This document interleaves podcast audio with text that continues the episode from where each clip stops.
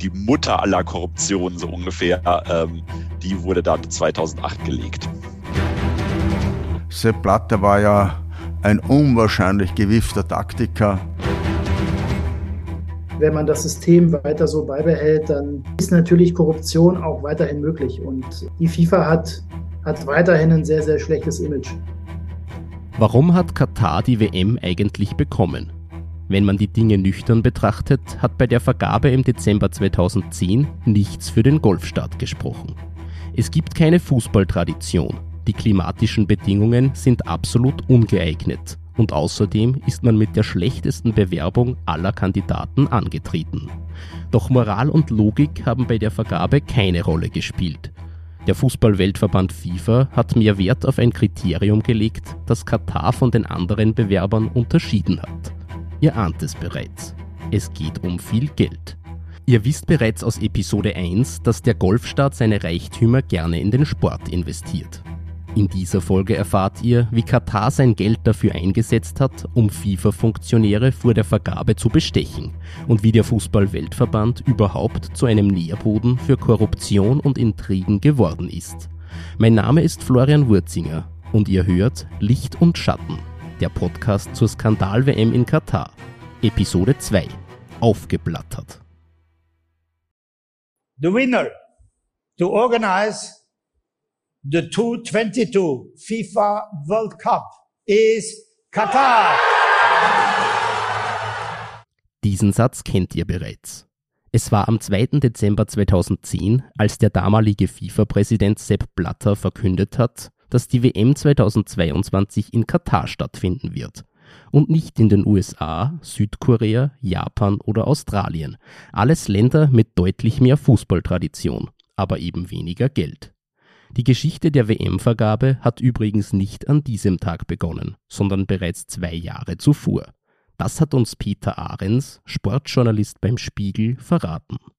Also von der WM in Katar wird ja oft vom Sündenfall des Fußballs gesprochen, aber ich finde, der Sündenfall ist tatsächlich, dass die FIFA damals 2080 entschlossen hat, zwei Fußball-Weltmeisterschaften gleichzeitig an einem Tag zu vergeben, weil mit diesem Beschluss, zwei Weltmeisterschaften an einem Tag zu legen, war eigentlich quasi so eine Büchse der Pandora geöffnet. Da war eigentlich für sämtliche Schmierereien, Bestechung und Korruption war das eigentlich ein paradiesischer Beschluss. Seit diesem Beschluss im Dezember 2008 haben sich elf Länder um zwei Weltmeisterschaften bemüht. Es ist der Beginn von dubiosen Hinterzimmerdeals und geheimen Absprachen. Und es geht dabei eben nicht nur um Katar, sondern auch um die WM 2018 in Russland. Ich finde, man darf auch nie vergessen, äh, wenn man über Katar redet, Russland mit einzubeziehen. Also wer über Katar nicht reden will, soll auch über Russland schweigen, so mehr oder weniger, um so einen alten 68er-Satz äh, abzuwandeln. Tatsächlich ist beides, finde ich, wenn man so ein Ranking der äh, Boshaftigkeiten der FIFA ähm, aufstellen will, fast gleichrangig zu bewerten. 2008 diese Doppelvergabe, ähm, ja, damit fängt eigentlich die ganze Geschichte an. So weit, so gut. Aber wer hat letztendlich entschieden, dass Katar den Zuschlag für die WM 2022 bekommt? An dieser Stelle kommt das FIFA-Exekutivkomitee ins Spiel. Das ist ein Gremium, in dem alle Kontinentalverbände durch Funktionäre vertreten sind. Als an jenem 2. Dezember 2010 über den Veranstalter der WM 2022 abgestimmt worden ist, waren 22 Männer Teil des Exekutivkomitees. Sie haben sich letztendlich mit ihrer Stimme für Katar entschieden und gegen die USA. Im letzten Wahlgang hat sich das Emirat sogar klar mit 14 zu 8 der Stimmen durchgesetzt. Damit hat im Vorfeld kaum jemand gerechnet, auch nicht der damalige ÖFB-Präsident Leo Windner.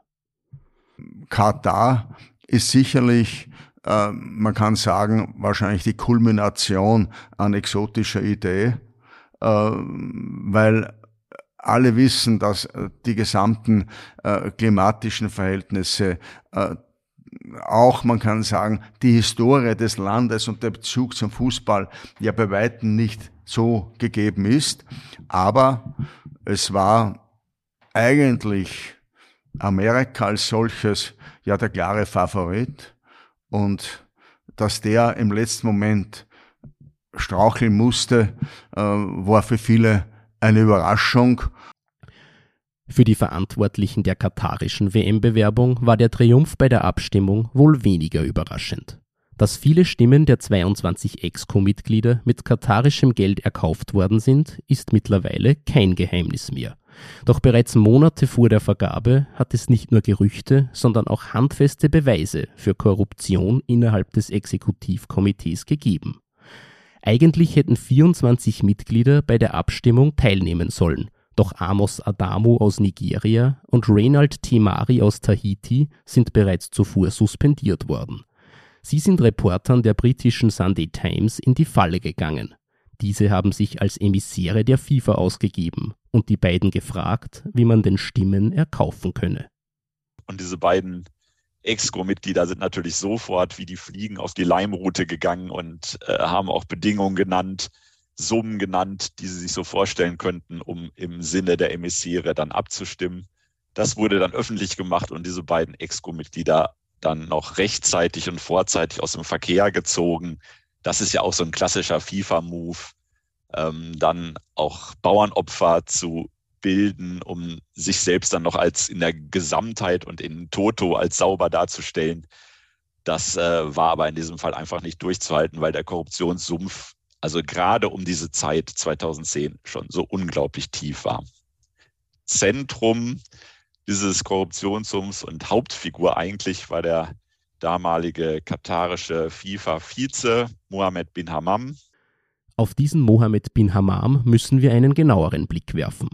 Der Katari war nämlich kein gewöhnliches Exco-Mitglied, sondern einer der treuesten Gefolgsleute von Sepp Blatter. Kaum ein Funktionär war in der Fußballwelt so gut vernetzt wie er. Dass er auch zum katarischen WM-Organisationskomitee gute Verbindungen gepflegt hat, versteht sich da fast von selbst.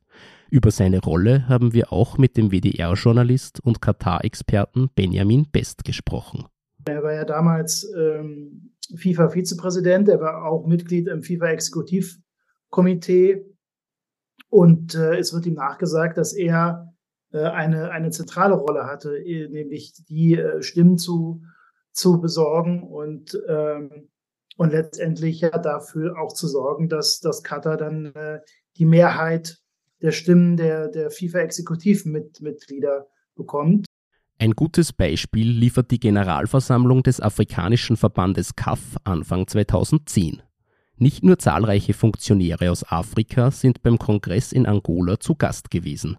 Auch Bin Hammam hat daran teilgenommen und sich die Gunst der afrikanischen Exco-Mitglieder erkauft. Bei der Vergabe waren die Stimmen aus Afrika dann mitentscheidend. Doch hauptverantwortlich, dass jetzt in Katar der Ball rollt, war wohl ein anderer Kontinent. Angeblich ich sage bewusst angeblich, war Europa sehr entscheidend für diesen Meinungsschwenk zugunsten von Katar. Entscheidend deswegen, weil es bis kurz vor der Abstimmung eigentlich klar war, wer die europäischen Stimmen bekommt. Auch für Leo Windner. Tatsache war, dass eigentlich lange Zeit Europa ähm, klar mit dem Votum für äh, Amerika unterwegs war und dann letztendlich überraschend dann äh, der Schwenk zu Katar erfolgt ist. Aber warum ist dieser Schwenk erfolgt? Die Antwort auf diese Frage liefert ein Abendessen im Élysée-Palast in Paris im November 2010, neun Tage vor der Abstimmung. Gastgeber war der damalige französische Staatspräsident Nicolas Sarkozy. Er hat seinen Landsmann Michel Platini eingeladen, der als UEFA-Boss das einflussreichste Exco-Mitglied aus Europa war. Außerdem war eine hochrangige Delegation aus Katar dabei, unter anderem der Emir, der Kronprinz und Nasser al-Khelaifi, heutiger Präsident von Paris Saint-Germain. Der Rest ist Geschichte, denn die Auswirkungen dieses Treffens sind nicht nur in der Fußballwelt bis heute zu spüren. Zum einen war Michel Platini als eben Boss der Europäischen Fußballkonföderation eigentlich ein Gegner Katars und hatte sich auch auf die USA schon festgelegt und wurde an diesem Abend von A. Sarkozy auf der einen Seite und dem Emir von Katar auf der anderen Seite mehr oder weniger überredet, seine Stimme doch eher für Katar zu geben und gleichzeitig in Europa die europäischen Gewährsleute und europäischen Exco-Mitglieder auch zu überreden, für Katar zu stimmen. Das waren genau die Stimmen, die nachher ausschlaggebend waren. Neun Tage später stimmen Platini und die europäischen Exco-Mitglieder tatsächlich für Katar. Es ist ein Deal, der sich auch für Platinis Sohn Laurent auszahlt. Er wird kurz darauf als Europachef beim katarischen Staatsfonds Qatar Sports Investments vorgestellt. Das ist dieselbe Firma, die im Jahr 2011 den Fußballclub Paris Saint-Germain kauft. Zufälligerweise ist das der Lieblingsclub von Nicolas Sarkozy. Und es entstand dann eine ganz merkwürdige Allianz zwischen Sarkozy auf der einen Seite und El Khelaifi und dem Emir auf der anderen Seite mit dem Ergebnis, dass man den Pariser Vorzeigeklub Paris Saint-Germain mit katarischer Hilfe ganz nach oben in Europa befördern würde. Man muss wissen, dass viele so jüngere, die PSG immer schon als Spitzenverein kennen, wissen das vielleicht gar nicht mehr, dass PSG eigentlich in Frankreich nur die zweite Geige spielte. Es gab eben Olympique Marseille, Olympique Lyon, Girondin Bordeaux, der AS Monaco. Das waren alles Clubs, die eigentlich in der Hierarchie vor PSG standen. Erst mit dem Geld Katars ab 2009, 2010 und dann in der Folge ähm, ist PSG zu diesem Top-Club geworden, gefüttert und gepempert und gemästet, kann man sagen, mit Geld aus Katar und eben mit El Khelaifi als dem Chairman, dem CEO des Clubs seitdem. Ähm, also insofern wurden an diesem Abend nicht nur die WM-Vergabe Katars eigentlich festgemacht, weil die europäischen Stimmen eben die entscheidenden waren, sondern auch äh, die Zukunft des europäischen Vereinsfußballs erheblich mitbestimmt mit dem Ergebnis Lionel Messi, Mbappé, Neymar, die ganzen großen Namen des Fußballs spielen rein zufällig jetzt alle für PSG. Wer diesen drei Ausnahmekönnern beim Spielen zuschauen will, muss Be in Sports einschalten. Der katarische Fernsehsender hat nämlich in der Folge die TV-Rechte für die französische Liga gekauft. Dass PSG seit der katarischen Übernahme zum Serienmeister in Frankreich aufgestiegen ist, war für Nicolas Sarkozy nicht die einzige erfreuliche Auswirkung. Beim legendären Treffen in Paris ist auch beschlossen worden, dass Katar weiterhin in die französische Wirtschaft investiert. Seitdem hat das Emirat zahlreiche Airbus-Flugzeuge gekauft und auch bei französischen Bau-, Öl- und Medienkonzernen hat Katar seine Finger im Spiel. Eine Win-Win-Win-Situation also. Für die Familie Platini, für Sarkozy und natürlich für Katar selbst. Zumindest auf den ersten Blick. Denn Michel Platini hat dieser Abend letztendlich eine Gefängnisstrafe eingebracht. Ähm, für Platini, den Vater, hat es sich insofern letztlich nicht ausgezahlt, weil es ihn Jahre später eine Gefängnisstrafe und den Sturz der UEFA und sein Trau äh, gebracht hat und den Traum, dass er der neue FIFA-Chef wurde, dann zum Platzen brachte. Das konnte er damals noch nicht ahnen. Damals war er einfach noch von der Gier dermaßen besessen, dass er gedacht hat, es läuft alles in seinem Sinne. Die Gier nach Geld, Macht und Anerkennung. Sie hat die FIFA und ihre Entscheidungsträger zum Inbegriff für Korruption werden lassen. Und an ihrer Spitze ein Mann, der es immer geschafft hat, den Schein zu wahren. Also Blatter war wirklich, also wenn man ja, so ein Machiavelli des Fußballs sich betrachtet und wenn man ähm, ja fast sowas wie Bewunderung aufbringen will, wie man Intrigen durchziehen kann, dann müsste man diesen Sepp Blatter, ich sage ja immer Josef Blatter, weil ich finde, der Name Sepp passt zu ihm wirklich gar nicht und er ist ja auch wirklich einer, der ihn selber pflegt, als ob er so ein ja, jovialer Typ wäre. Ähm, dann muss man wirklich sagen, das ist wirklich Josef Blatter. Und auf jeder Theaterbühne, wenn es um Shakespeare-Dramen ginge, wäre er sicherlich eine der Hauptfiguren. Sepp Blatter, das Gesicht der Korruption bei der FIFA. Seine ganze Karriere war geprägt vom ständigen Tarnen und Täuschen, von Machtspielen und Intrigen und immer gute Miene zum bösen Spiel. Wer verstehen will, wie der Schweizer zum mächtigsten Mann im Weltfußball geworden ist, muss auf das Jahr 1994 zurückblicken. FIFA-Präsident war damals Joao Havelange, ein Brasilianer, der den Weltverband von einer kleinen Organisation zu einer riesigen Geldmaschine gemacht hat, allerdings auch mit Hilfe von Bestechungsgeldern. Blatter, damals FIFA-Generalsekretär, hat das gewusst und dieses Wissen für eine Erpressung genutzt. Havelange hat daraufhin seinen Rücktritt nach der WM 1998 angekündigt, um seinen Ruf zu wahren. und gleichzeitig war der Weg frei für den machtgierigen Blatter. 1998 wird Blatter dann zum Präsidenten gewählt. Nicht, weil er der bessere Kandidat war, sondern weil er sich Stimmen der afrikanischen Länder erkauft hat. Es ist der vorläufige Höhepunkt in der Karriere eines Machtmenschen.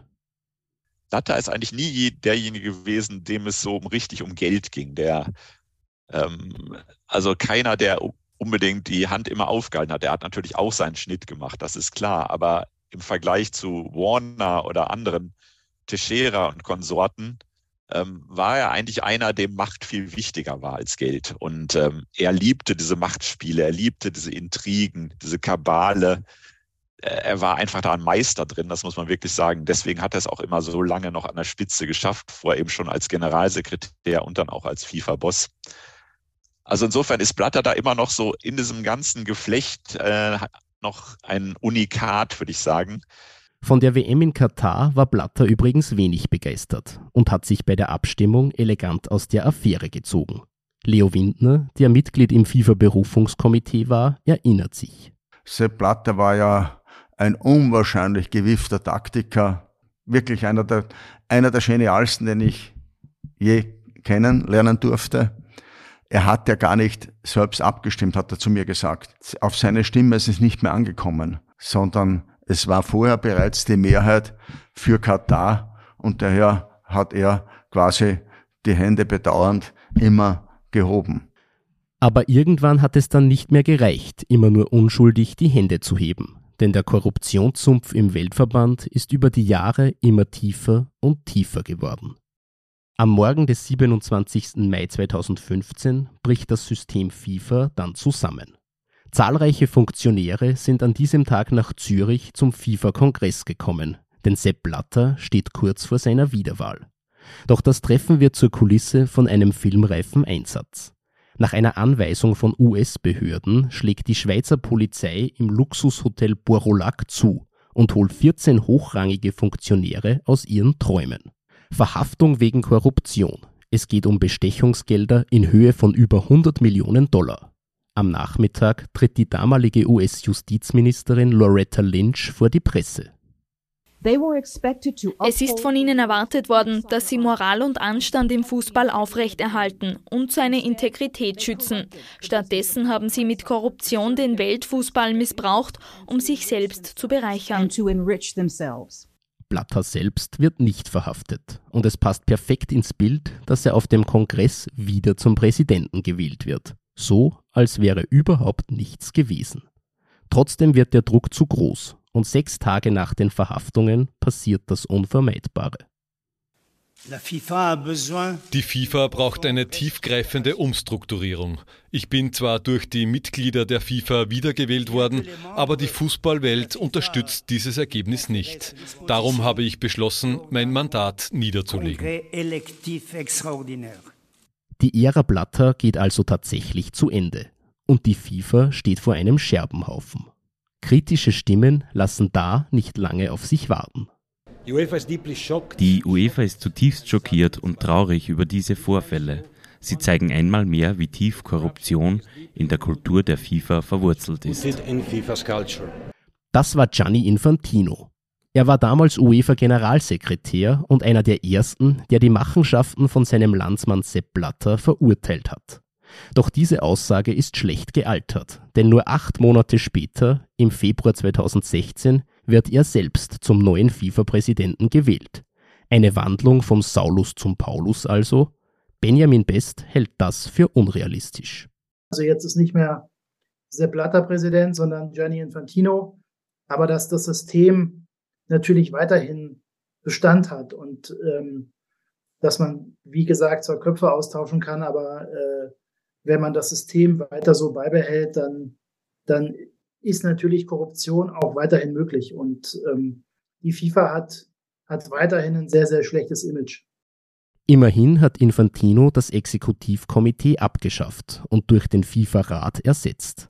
Außerdem werden WM-Turniere künftig vom FIFA-Kongress vergeben das ist die Versammlung aller 211 Verbände. Für Leo Windner ist das ein Schritt in die richtige Richtung. Ich glaube, dass manchen Unkenrufen zum Trotz unter Gianni Infantino schon ein Schritt in Richtung mehr Transparenz, äh, in mehr objektive äh, Entscheidung äh, erfolgt ist, äh, weil vorher schon das eigentlich äh, relativ autokratisch gelaufen ist und man eigentlich sehr viel vor vollendete Tatsachen gestellt worden ist. Und ich verweise auf, ein, auf das Beispiel Nummer Katar. Es ist ein heller Wahnsinn, wenn du einfach nur erfährst, dann im Nachhinein, äh, Katar äh, kriegt den Zuschlag, du kannst es überhaupt nicht beeinflussen. Auch Infantino hat die WM-Vergabe nach Katar nicht beeinflussen können, denn er war damals noch nicht Präsident. Seit seiner Wahl im Jahr 2016 hätte er allerdings genug Zeit gehabt, um die WM-Austragung im Wüstenstaat zu hinterfragen. Stattdessen ist er mittlerweile nach Katar gezogen und schwärmt bereits jetzt von der besten WM aller Zeiten. Dass die Menschenrechtssituation in Katar angespannt ist, habt ihr schon in der ersten Episode gehört. Laut Infantino hat sie sich allerdings verbessert, wegen der WM-Vergabe. Es ist nicht die einzige Aussage des FIFA-Präsidenten, die Benjamin Best kritisch sieht. Es gibt äh, es gab gewisse Äußerungen von Gianni Infantino in, der Vergangenheit, dass man den, den Gastarbeitern durch die Arbeit angeblich Würde und Stolz geben würde. Ähm, also solche, solche Äußerungen ähm, zeigen doch, wenn man natürlich weiß, dass sehr viele, sehr viele Tausende für, die, für den Bau der, der Infrastruktur gestorben ist und der FIFA-Präsident dann von, von Würde und Stolz spricht und man ja weiß, unter was für sehr, sehr menschenunwürdigen Verhältnissen ähm, die Bauarbeiten äh, vor Ort in Katar stattgefunden haben, sagt es doch sehr viel über die Haltung von Gianni Infantino aus.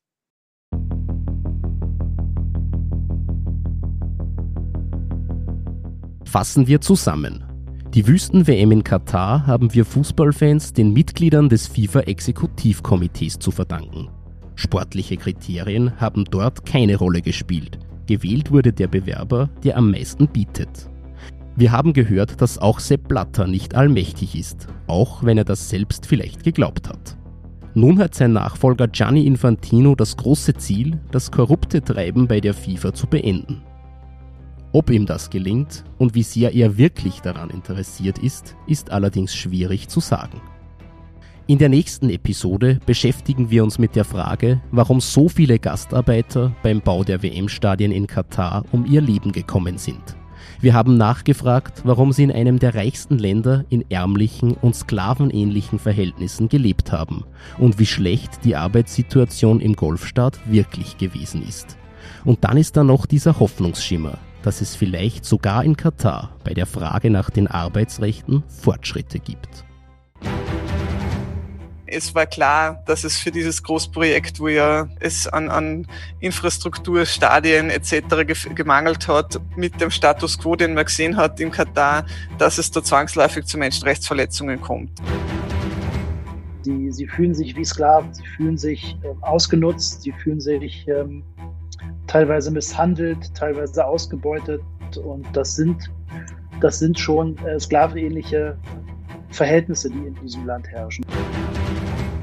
Die Länder, die am meisten daran verdienen an der Entwicklung von Katar, sind ja nicht die Kataris, das sind ja Europäer zum Beispiel. What we say is always that one death is one too many. Die Episode mit dem Titel Das richtige Grau gibt es ab dem 28. November in der Podcast-App eures Vertrauens. Das war die zweite Folge von Licht und Schatten, der Podcast zur Fußball-WM in Katar, ein Podcast der oberösterreichischen Nachrichten. Wir sagen Danke fürs Zuhören und freuen uns über ein Abo und eine gute Bewertung auf Spotify, Apple Podcasts, Google Podcasts und Amazon Music. Redaktion, Interviews und Recherche Florian Wurzinger und Markus Prinz. Produktion, Schnitt und Sounddesign Markus Prinz. Moderation Florian Wurzinger. Voiceover Marlene Augdoppler, Klaus Mittmannsgruber und Markus Prinz. Layoutsprecher Klaus Mittmannsgruber. Musik Elon Perez und Maya Belsitzman mit Martin Efrat. Interviewpartner in dieser Folge waren Peter Ahrens, Leo Windner und Benjamin Best.